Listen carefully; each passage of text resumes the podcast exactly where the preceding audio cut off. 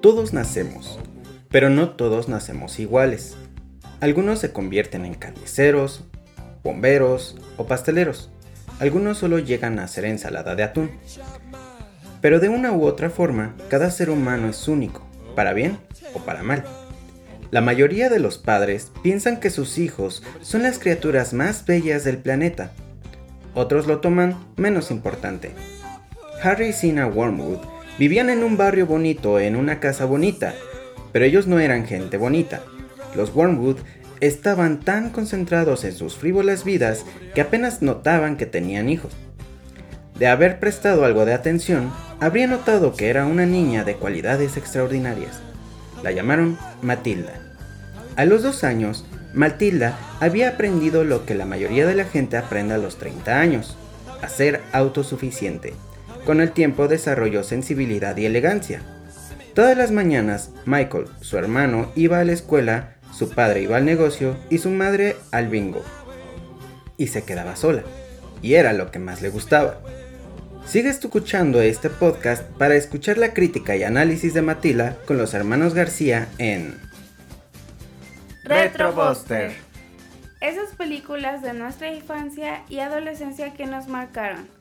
Yo soy Sharon García. Y yo soy Dada White. Y este es un podcast sobre estas películas.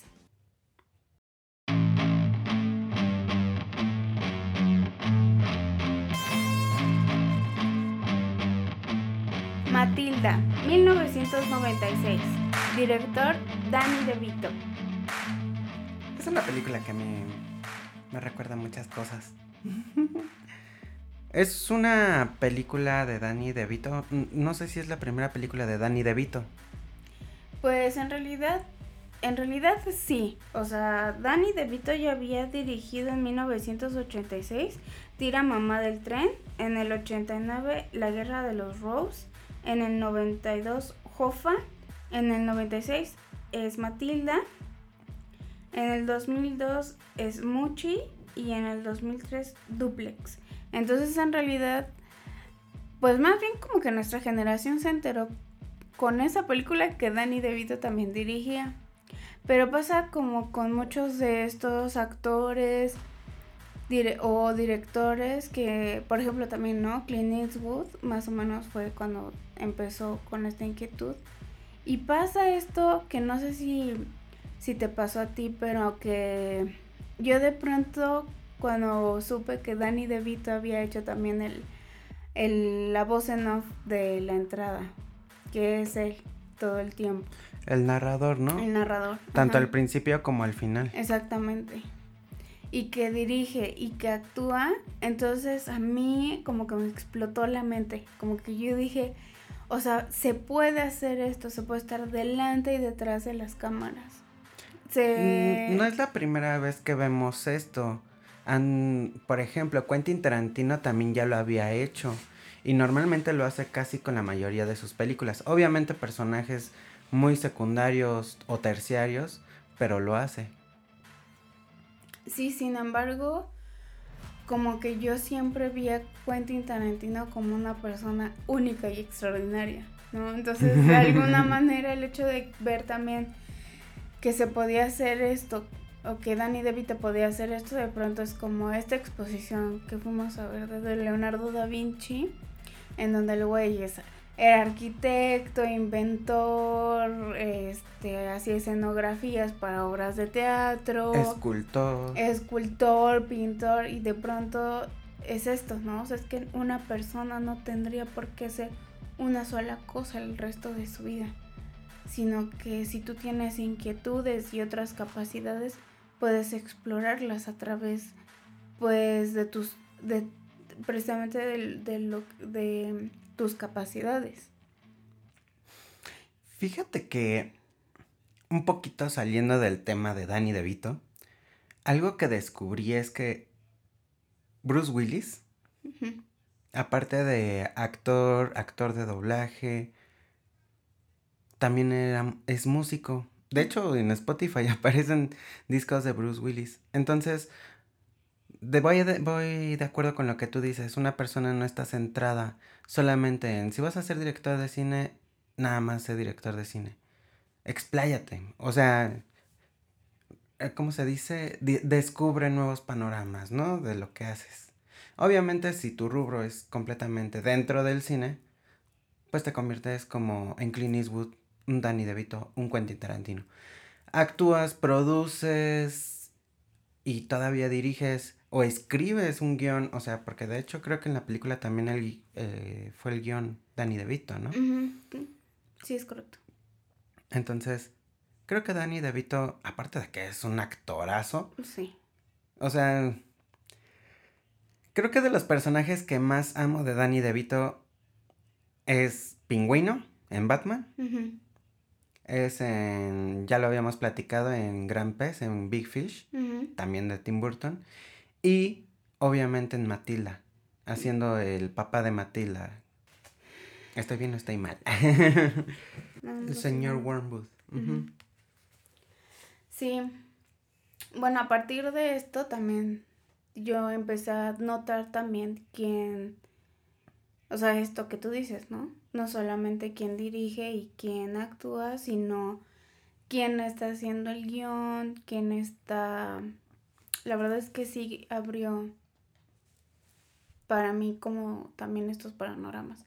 No solamente de eso, no, y no solamente es hombres, digo, ah, porque ahorita solamente mencionaste hombres, pero por ejemplo, Drew Barrymore en su momento también dirigió Whip It, por ejemplo, que es donde sale, bueno, ahora es Elliot Page, eh, sale ella, Drew Barrymore, sale Juliet Luis, Kristen Wiig, que en ese entonces pues nadie la conocía, y hace, están en un club de roll, del roller coaster de, patina, de patines.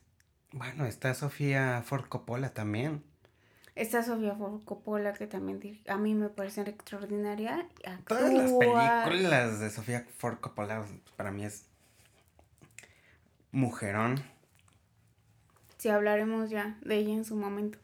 Pero sí creo que precisamente es, es, es esta. Bueno, Matilda estaba basada casi en su totalidad, casi no le cambia nada porque eh, pues ya pude leer el libro y está basada en el libro infantil llamado igual Matilda del escritor Roald Dahl. Roald Dahl es el mismo, es el mismo que escribe Las Brujas, que también se hizo una adaptación de esa película en el 91, me parece, con Angélica Houston. Y eh, es el mismo. Y que se hizo un remake que de hecho para nada me gustó, pero es el más apegado al libro, según. Sí, un poco, es un poquito más apegado. Pero. Pero igual no queda nada mal el de interpretado por Angélica Houston. Que de hecho es mi versión favorita. Me encanta esa película. y Roald Dahl también escribió eh, Jimmy el Durazno Gigante, que también tiene una adaptación hecha por Selick. Por Selick. Henry Selick. Por Henry Selick, del que hablamos en el episodio anterior. Del extraño mundo de Jack. Exactamente. Este, entonces, Roald Dahl, la verdad es que tiene muchísimos otros libros. También tiene Charlie la fábrica de chocolate, Charlie y el elevador de chocolate, el elevador mágico, algo así se llama. Que es como dos partes de la misma historia de, la misma Willy Wonka. Ajá, exacto. Y este, vaya, tiene otros, otros libros, ¿no? Entonces, sí, Matilda es prácticamente la historia. Eh, la verdad es que la adaptación está muy, muy, muy, muy bien hecha.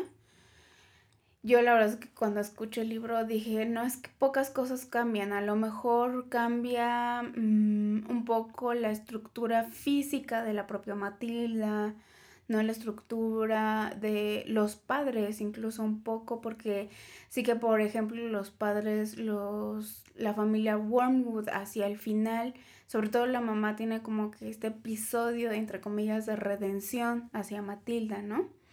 Es de decirle, nunca te entendí ni un poquito.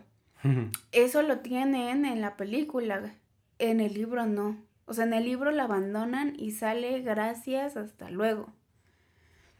eh, o sea, hay muchas cuestiones que en el libro hace que los Wormwood sean todavía peores padres. Ok. Fíjate que me recuerda un poco a la versión original de Harry Potter.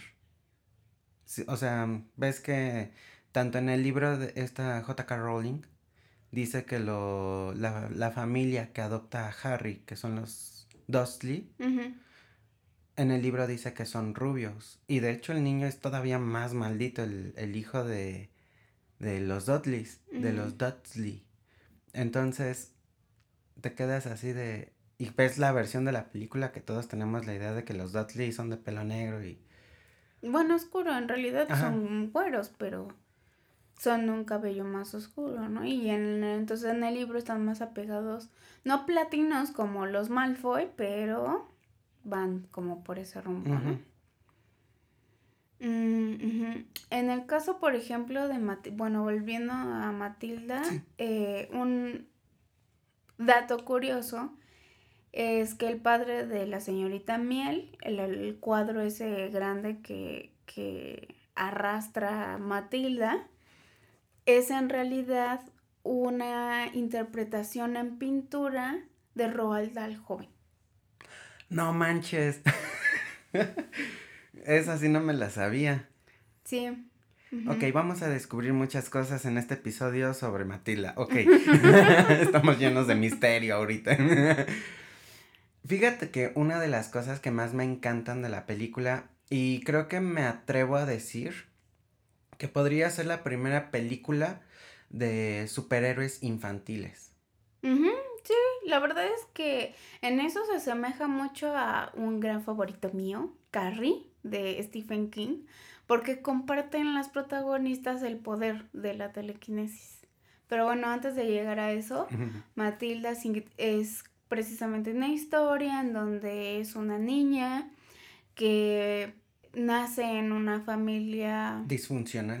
Totalmente disfuncional, es el padre, la madre, la familia, los, los señores Wormwood y su hermano, ¿no?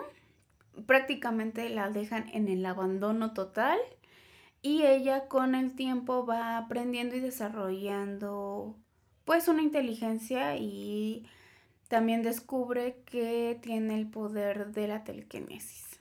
Es decir, puede mover objetos a voluntad solamente con su mente, sin tocarlos. Eh, ella quiere ir a la escuela, es como su sueño ya cuando crece.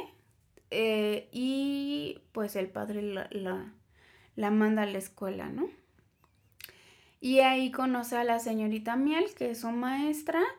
Y pues sí, efectivamente va a empezar a tener un, desarrollo emocional y una aventura, digamos, el, el personaje. Básicamente es la historia de Matilda. Oh. Entonces, sí, el padre está interpretado por Danny DeVito, que es el señor Wormwood. La madre es Rhea Perlman, que es la señora Wormwood. Eh, que la mencionábamos también en el episodio de Mira quién habla, porque ella estuvo participando en, en una serie de televisión Cheers, con, en la que comparte créditos con Christy Alley. Y Embeth Davids es la señorita Miel. Pam Ferris es la señorita Tom Trunchbull, que ella la vimos justo también en Harry Potter, en la 3. Tronchatoro. Ajá. Y Mara Wilson como Matilda. Que en ese momento de la vida, en el 96, Mara Wilson era como era como la Dakota, la Dakota Fanning de los de mitad de los de principios y mitad de los 90. Pero bueno, había por lo menos salido ya con Robin Williams con este en la película de la, de la señora, señora Y pues y o sea, Danny DeVito la quería. En ese momento Danny DeVito estaba casado precisamente con Rhea Perlman. O sea, eran, no, eran marido y mujer cuando hicieron esa película. En la vida real, los señores Wormwood. Ok. y este, los dos de alguna manera Ria Perlman estaba como coproduciendo junto con Danny DeVito, o sea, pues era su mano derecha y no estaba tomando decisiones artísticas, pero al final era la esposa del director y el productor, y, ¿no? Eh, y, la, y los dos, tanto Danny DeVito como Ria Perlman, querían que fuera Mara Wilson sí o sí. En ese momento, la madre de Mara Wilson cae enferma y durante el rodaje de la película muere. No manches. Yo no me... Entonces, Danny DeVito le dijo, o sea, si tú quieres abandonarlo, dinos qué hacemos, cómo te apoyamos. Y realmente fueron ellos dos quienes fueron de alguna manera el pilar dentro de la vida de manera emocional de Mara Wilson durante la, la grabación de esta película. Y ella dijo, no, quiero terminar de hacer la película por mi mamá. O sea, su madre era la, que quería que ella siguiera pues trabajando como actriz. Y por eso también ya dejó de, de seguir haciendo ese, esa, esa profesión después de la muerte de su mamá y después de Matilda. Porque realmente a Mara no le interesaba mucho pues esa carrera. Papeles, ajá, actriz. Ser actriz. Fíjate que algo que se percibe dentro de la película es que la película de Matilda, siento yo, o más bien es lo que transmite, es que realmente creo que todos los actores hicieron esta película con mucho amor. Aunque fueran los villanos, todo, o sea, se siente realmente el, el cómo interpretan cada personaje. O sea, por ejemplo, el papel de Matilda es un papel que todos, todos amamos.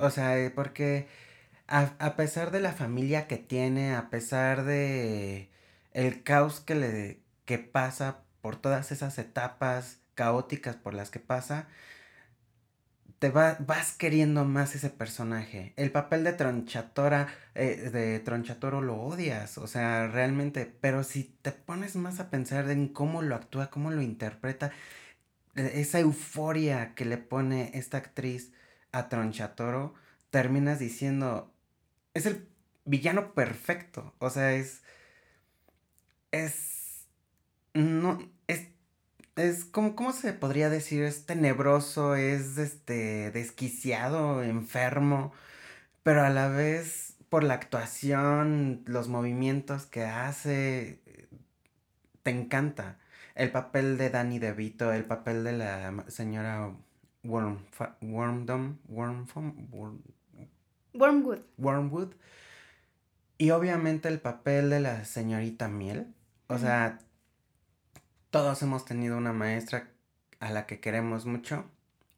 Y siempre cuando, de hecho, este, ha habido como memes o test dentro de Facebook en las redes sociales en donde dice este, ¿con qué personaje te identificas? Y aparecen varios personajes, ¿no? Me llegó a ver de cómo le decían a una conocida mía que era la señorita Mil. Esta conocida mía era maestra y, y obviamente sí era la señorita Miel porque era un amor eh, dando clases.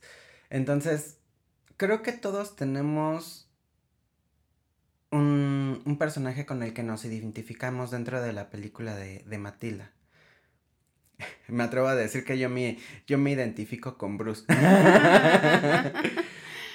Sí, bueno, eh, fíjate que ahora que mencionas a la, a la señorita Miel, justo dentro de las actrices que se pensaron para la señorita Miel, o sea, no, la, eh, la, la actriz Embeth Davids no fue la primera, que pensaron para ese papel y dentro de las que se habían barajeado para que fueran estaba Rosie O'Donnell y Winona Ryder. No manches. Nada más que pues ellas estaban en otros proyectos y pues no, no se quedaron. Y también se pensó en Mariska Hargitay de La Ley y el Orden. Ok. Ajá, ella también fue una de las personas que se barajearon, una de las actrices que se barajearon para que fuera la señorita Mil.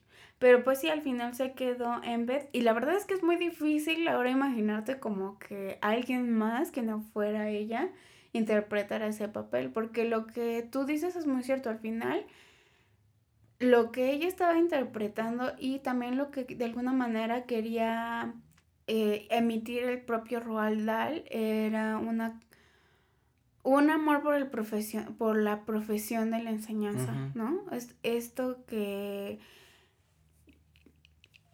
que es una vocación y que muy pocas personas tienen esa vocación, o sea, realmente pocas personas tienen esa vocación, ¿no? O ese don para dar esa vocación. Fíjate que acabas de mencionar, o sea, me imagino a Winona Ryder como la señorita Miel. Ahorita yo estoy muy entusiasmado con el papel que está haciendo Winona Ryder dentro de la serie de Stranger, Things.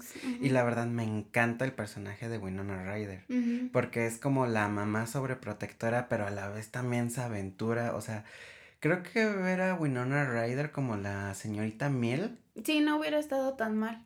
Nada más que en ese entonces, o sea, fíjate, en el 96, Winona Ryder acababa de interpretar eh, Drácula. Y además venía también de una serie de escándalos, entre comillas, en donde pues ella había tenido como una especie de break, de break.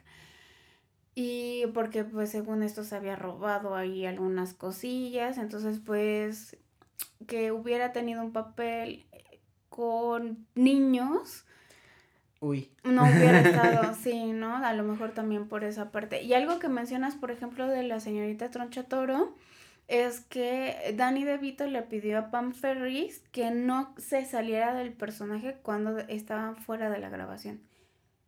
Entonces, que incluso fuera del set siguiera como amenazante, como esta figura amenazante frente a los niños. Wow. Entonces, pues también por esa parte eh, prolongaba eh, el que los niños se sintieran espantados por el personaje de la señorita Trunchbull. Yo me imagino ahí en el set así de ya terminaron de filmar, ella se sienta en su silla de donde viene su nombre, va y se sientan los niños también y nada más voltea. ¿Y? Sí, y la verdad es que digo, creo que yo sobre todo la veo en esos dos personajes, ¿no? En la, en la tía segunda de Harry Potter y en este personaje de la señorita Trunchbull, que además tiene muchísimos matices, muchísimos subtonos. O sea, al final, tanto en el libro como en la película, dejan muy abierto que ella pudo o no cometer un asesinato. Eh, y que entonces ella puede o no ser capaz de eso, ¿no? Entonces, de igual manera hay una cuestión en el libro en el que ella tiene muchos prejuicios en contra de los niños. Sí, en la película también, pero creo que en el libro está muchísimo más especificado y con mucho más desglose este tipo de prejuicios que tiene contra los niños. Sobre todo en el libro explica, ¿no? La aberración que tiene con Matilda desde que entra a la escuela y es porque pues le parece pues sí, ¿no? Le parece una abominación. Me parece que todos los niños son una abominación y que no tendrían que existir, ¿no? Entonces, precisamente el personaje de Matilda por eso todo el tiempo es como que un personaje muy rebelde. Porque se enfrenta a este tipo de figuras que nosotros vemos como figuras de autoridad, ¿no? Los padres, eh, la, eh, la maestra. entonces, y por ejemplo, pasa algo que es muy curioso eh, de, de la película versus el libro, que es que en la película nunca vemos a otro profesor. Nunca vemos otro profesor. Para mí, que la única que daba clases era, la maestra Miel, ¿no? Y en el cambio en el libro sí mencionan a otros profesores. Ok. Entonces es algo que a mí pues me parece como muy curioso de mencionar. Yo creo que en la, película lo que quisieron hacer fue eh, centrar toda la atención en un solo maestro para que todos en la escuela y, y tú lo pudieras ver en la pantalla que era la única. Haciendo a todos los demás profesores a un parte y diciendo, ¿saben qué? No va a haber más profesores. Únicamente existe la señorita Miel para que la audiencia pueda estar más este, centrada en que es una buena persona y es la única que va a ayudar a los alumnos. Ahora, en el, por ejemplo, en la película, todo el tiempo estamos con que la maestra Miel es muy buena persona. Y en el libro no es tan buena persona. Entonces también es una cosa que tiene el libro que me gustó mucho a diferencia de la película, ¿no? No les voy a decir este cliché de que del libro es mejor que la película porque no es cierto. En yo creo hay pocas veces que he encontrado una película mejor que el libro. Matilda es una de esas veces. O sea, es que también es algo tan arraigado ya popular en nuestra generación que leer el libro años después de haber visto Matilda cien mil millones de veces, que ya cuando yo estaba leyendo el libro me parecía que, que incluso cuando me, me describieran de manera diferente, por ejemplo, este Hortensia. En el libro Hortensia es llenita, es gorda y tiene así como que...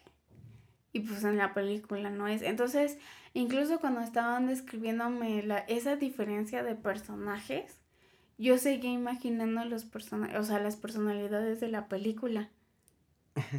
Eh, entonces sí, yo siento que dentro de las pocas veces que me he encontrado que sí, en efecto, la película es mejor que el libro, está Matilda 100%. Fíjate que algo que me encanta de las películas es que tengan escenas muy llamativas o emblemáticas que pongan su sello en las películas. Eh, Matilda tiene muchas escenas emblemáticas dentro de la película que dices, es que eso es de Matilda. Punto. Tiene escenas tan mágicas, tan originales, eh, incluso fotográficamente, este, efectos especiales incluso. Una, creo que, a ver, vamos a hacer un repertorio de las escenas más emblemáticas de Matilda. Creo que la escena más emblemática principal de Matilda es precisamente cuando nace Matilda, que llegan al hospital en un carro así todo y... Más bien se van del hospital, ¿no? Ah, sí, se van del hospital. Sí, no la aseguran o nada, la avientan casi casi ahí y, y se va moviendo el carro y ella se va moviendo para todos lados. sí. Otra escena es en donde todavía no es la actriz que va a interpretar durante todo lo largo de la película, sino todavía es una niña chiquita en donde se está preparando su cereal y todo, pero los papás se van y, ella se queda sola y de repente se queda así sola, así una niña chiquita y va pasando así como la etapa de cómo va creciendo y creo que pasan como por tres niñas diferentes hasta llegar a la a la Amara Wilson. Amara Wilson. Eso también es muy emblemático, siento yo, en la película. Sí, lo hemos visto en películas anteriores. Pero en esta escena de... Todos en... Eh, tiene algo muy... Característico. Característico, pero en todos los niños. Tú lo has vivido, yo lo he vivido. Dudo mucho que muchos me digan, ay, no, claro, yo no lo viví. Todos en alguna etapa de nuestras vidas nos hemos quedado solos en nuestras casas. Mm. Viendo cómo nuestros padres se van, sea al trabajo, al súper, pero al final de cuentas todos en algún momento nos quedamos solos. Entonces esa escena es como muy emblemática que realmente nos toca el corazón en una nostalgia. Sí, porque eh, independientemente de que tus papás te amen, te quieran, te protejan, ese ese momento en el que te dejan solo por primera vez, es... Te, te sientes abandonado. Exacto. Esa es la palabra. Ese sentimiento de abandono. Ahora, aquí empiezan las escenas más emblemáticas. Hay una escena en donde Danny DeVito le repite prácticamente lo mismo que en algún momento en la película Tronchatora se lo repite a Matilda. Yo soy grande, tú pequeña. Yo estoy bien, tú estás mal. Exactamente. Es esa, esa escena en donde Danny DeVito lo repite y se lo dice señalándoselo a Matilda es de chale. Pero sin embargo se te queda. Una de las escenas más mágicas y es de, güey, no manches. Es esa escena en donde Tronchatoro llega con su carro eh, humeando prácticamente de que no está bien el carro. Se baja enfrente de la escuela y la niña que estaba presumiendo sus trencitas así de... Y le llega la Tronchatoro y, ¿tú qué haces con esas trenzas? Es que me las hizo mi mamá. Pues tu mamá es una tonta, que no sé qué. Y que la agarra de las trenzas y le empieza a dar vueltas y vueltas y vuelas hasta que la deja volando y, y Matilda en ese momento ella ya conoce, ella ya sabe que tiene poderes y es cuando, cuando ve a la niña volando en el aire y usa sus poderes para que caiga en las flores. Pero en ese momento no es consciente de sus poderes, ella no sabe que tiene esos poderes. Ah, sí, cierto, tienes razón. Sí, ella todavía no es consciente. Cierto que, o sea, se te da la idea que, ah, entonces le ayudó, porque no hubiera, o sea, no hay manera física en la que le hubiera podido eh, salvarse sin esa ayuda. Ajá. Pero en ese momento ella no es consciente de que ella le ayudó. Sí, no. Ella cuando, cuando sabe que ella tiene ese poder, es cuando hace que brinque la salamandra. Ah, sí es cierto. E, es cuando se hace consciente de que ella tiene ese poder. Y es cuando empieza a practicarlo y que le pide a su hermano que le grite, cuando, y entonces se da cuenta como por varias razones, La Cuchara. Porque, ajá, porque a ella no le cae el póster así, sino que le cae como lento. Eh, hace explotar la tele. Eh, y entonces es cuando ella como que va uniendo las piezas y dice, ok, creo que aquí hay un una cuestión que se repite y, y el como que el denominador común soy yo. Y, entonces empieza a practicar, ¿no? Que es cuando le dice a su hermano, grítame más fuerte. Y el otro, eres una tonta, eres una estúpida, que no sé qué. Y es cuando él entonces lo calla poniéndole la cuchara en la boca. No, le cierra la puerta. Ah, sí es cierto.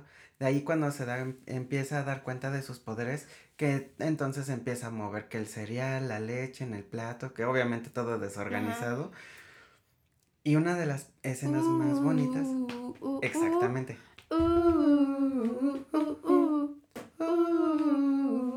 Y entonces todas las cosas que ella empieza a mover con su mente empieza a hacer círculos en el aire con todos libros, cuadernos, juguetes, mochilas y ella en medio de todo ello ahí bailando. Pero ya, ahora sí ya está consciente de que puede moverlo todo. Y esa es una escena muy bonita y a la vez es así de wow. O sea, es la parte más emocionante yo creo de la película. Pero no tanto, porque vienen todavía escenas todavía más emocionantes dentro de la película. Justo después de eso es cuando eh, los, pues, los policías del FBI que están detrás del papá uno de los policías del FBI es este Paul Rubens, que eh, interpretó a este, ¿cómo se llama? Pee Sherman. Ah, no manches, de eso no me acordaba. Y justo Danny DeVito lo toma a él porque había trabajado con Tim Burton y acababan de hacer del trabajo de de darle voces a The Nightmare Before Christmas. Habían trabajado también este, en otras producciones con Tim Burton y después también siguieron trabajando en algunas otras cosas juntos. Pero uno de los agentes del FBI es Paul Rubens. Paul Rubens. Mira, fíjate. Otra escena muy padre de la película y esta creo que es la más emblemática, de toda la película, es la escena de Bruce. Sí. La escena de Bruce, todos la conocemos. Sí. El momento en el que llega Tronchatoro y dice, ¿quién se comió mi pastel? No. hace una junta, hace una reunión, es como que junta toda la escuela y así con su fusta manda a llamar a Bruce. Y él le dice pues que él se come, o sea, no, no le, no le hace una pregunta, retórica. Es le, tú, yo sé que tú entraste a la cocina y te comiste mi pastel, que era mi pastel especial hecho para mí. ¿Qué tal te pareció? Ah, está mejor el de mi mamá. Hijo de su pinche todavía se pone. Y luego todavía, en esa escena cuando le dice, ah, entonces, ¿qué te parece esto? Y le trae todo el pastel, una rebanada de pastel primero. Rebanadota. Y era una rebanadota. Y sí, ajá, continúa. Y entonces le dice, pues, a ver, cómete esto. No me acuerdo muy bien cómo lo dice, ¿no? El chiste es que Bruce se come el pedazo de No, primero le dice que no, que porque no tiene hambre. Ah, sí es cierto. Porque eso es bien rejego, bizcuincle, pero ajá. y entonces le, este, pues ya se lo come, ¿no? Y entonces es cuando dice, muy bien, pues ahora te comes todo este pastel, ¿no? Y llega la cocinera, pero se ve tan asquerosa la cocinera porque es una viejita pero todo su delantal está manchado como de sudor, como de... De grasa, sudor, de mugre. Y aparte todavía cuando está enfrente se limpia los mocos así con la mano que así pasándose hasta la muñeca y así pasando. Ajá, y, se, se, rasca la cola. Ajá, sí, se rasca la cola.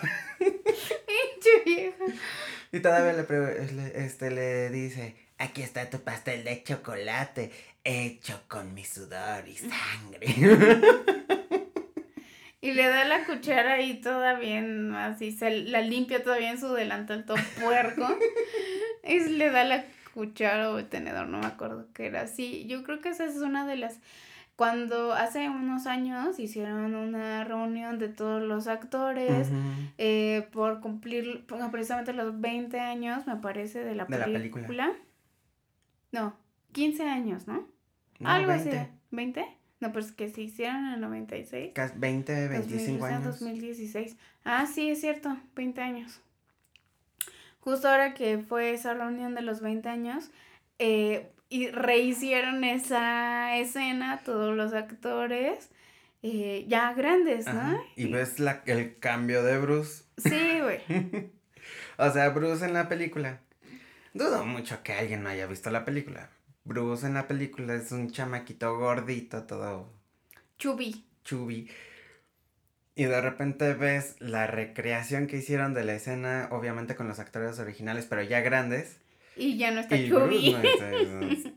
está sabroso, güey, o sea.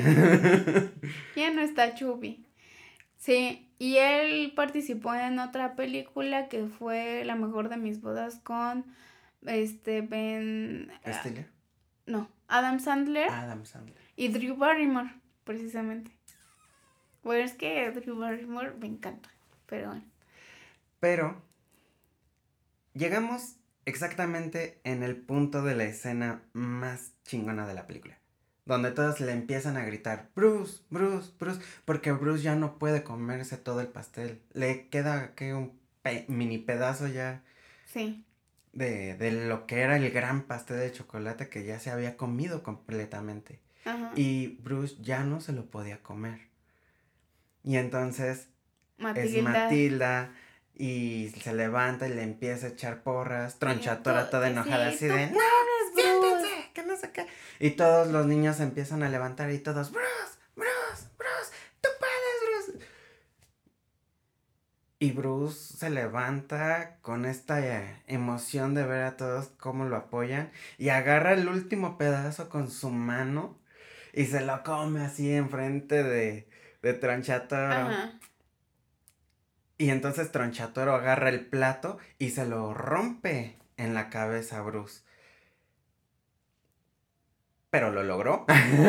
Sí, yo creo que esta escena es fundamental en nuestras, o sea, como en la cultura pop, precisamente por lo que la vibra que emite.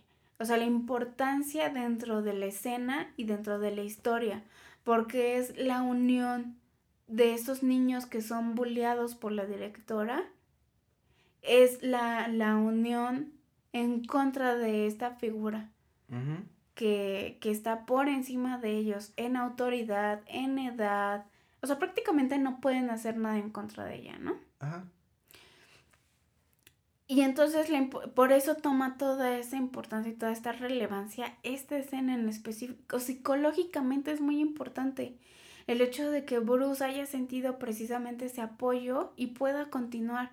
O sea, yo creo que no es por nada, o sea, no es de a gratis que tomemos esta escena como algo fundamental para apoyar a alguien más. Que ves que ya está en la lona, que ya no puede más, y empiezas, Bruce, Bruce, Bruce, Bruce porque es esa unión, es esa manera de, de animar, de, decirle, güey, tú puedes. Exactamente. Entonces, yo creo que no sea gratis que esa escena sea tan importante para nuestra generación. Y más importante porque creo que es una escena que a todos nos dice, güey, levántate, tú puedes. Creo que esta película en esa escena es lo único que quiere decir. De puede estar todo muy mal, te puedes sentir muy, muy mal, pero tú te puedes levantar. Levántate y continúa. Y no solamente en algo de comida, o sea, no, sino es de vida. Eso es lo que me gusta mucho de todas las películas. Es algo por lo cual también quería yo hacer este proyecto de Retrobuster desde un principio contigo. Porque cada película tiene un ejemplo, tiene algo que puedes utilizar en la vida. Un ejemplo muy sencillo, la escena de Bruce. Si te está yendo de la chingada en la vida, en el amor, este, depresión, cualquier cosa. Bruce, Bruce, Bruce, Bruce. Levántate, la vida sigue. Sí. No te deprimas, no te caigas. Levántate, continúa y ve de frente. Sí. Sí, tú eres el Bruce de Matilda. Exactamente. Y vas a seguir y es lo que me encanta de las películas. No solamente de Matilda, sino de todas. Todas tienen una moraleja, todos tienen un punto central en alguna escena que podemos usar para toda nuestra vida. Para bien. Siempre, siempre todo para bien. superarse a sí mismo puede ser un reto, pero es un reto que todos tenemos que hacer. Y esa misma, yo creo que ese mismo mensaje y esa misma idea está en lo que comentamos al principio. El hecho de que Danny DeVito sea el director, el guionista, el narrador, el personaje, es precisamente por también el recorrido que ya ha llevado, que ya llevaba él como actor, como director. Al final es un proyecto tan personal tan propio y lo vemos también representado en esta escena. Sí. O sea, sí, no, me, no, a mí no me parece que sea al azar. Me parece que precisamente esta escena es el corazón de la película. Sí. Ahora, también... Y lo mismo, perdón, y lo mismo se repite. O sea, creo que este mismo mensaje y esta misma motivación y esta misma vibra se repite cuando todos ya están en contra de la maestra, ¿no? Cuando ya Matilda hizo su despliegue de poderes, que ya, la, ya le puso el mensaje ahí en el, en el pizarrón, que por cierto es, le pusieron un imán al GIS y alguien estaba escribiendo desde atrás, que aprendió a escribir eh, al, revés, Ajá, este, para que se viera como ese efecto de, de que estaba escribiendo un fantasma, ¿no? Eh, y esta escena en donde ella la hace girar, en donde la hace caer, las ventanas se abren y se cierran, las persianas más bien, como muy al estilo el exorcista, y que ya entonces todos los, los niños están como de, este es nuestro momento, es momento de expulsarla, es momento de sacarla, es momento de hacerla ver que ella no es una, que es una persona no grata. Y de nuevo se unen. Y yo creo que ahí está precisamente la continuación y la esencia.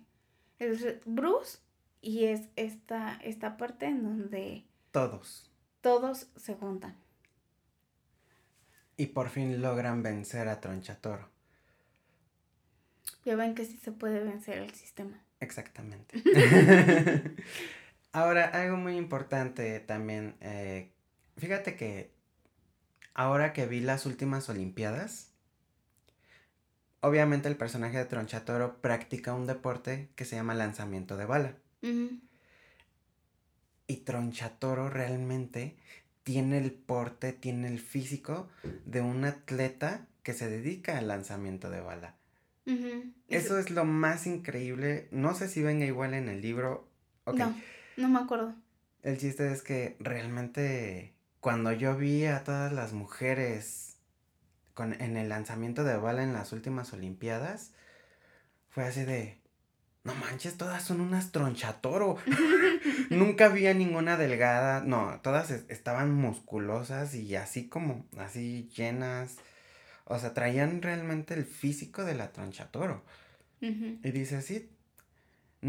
Tengo entendido que también en la película a la actriz, a esta mm, Pam. Pam, la, la hicieron, de hecho, sí practicar realmente el lanzamiento de bala. Que ella estuvo así, practique y practique, y que realmente los lanzamientos de bala que luego e- se veían en la película, realmente los hizo ella. Ujú. No, no sabía. No, sí, eso sí sabía. Y fue Cuando yo me enteré, yo me quedé así. Órale. Entonces, eso de cuando lanza la niñita de las trenzas por el aire, eh, incluso cuando lanza la, la bala en este, creo que en, dentro de la casa donde antes vivía la señorita Miel en su infancia, que era la casa del papá de la señorita Miel. Magnus. O sea, dices, wow. Ahora, otra cosa muy padre, creo que es como un... Creo que es como un punto... Creo que es como un punto central de la película, es, son los chocolates de Magnus. Que son chocolates, al parecer, especiales.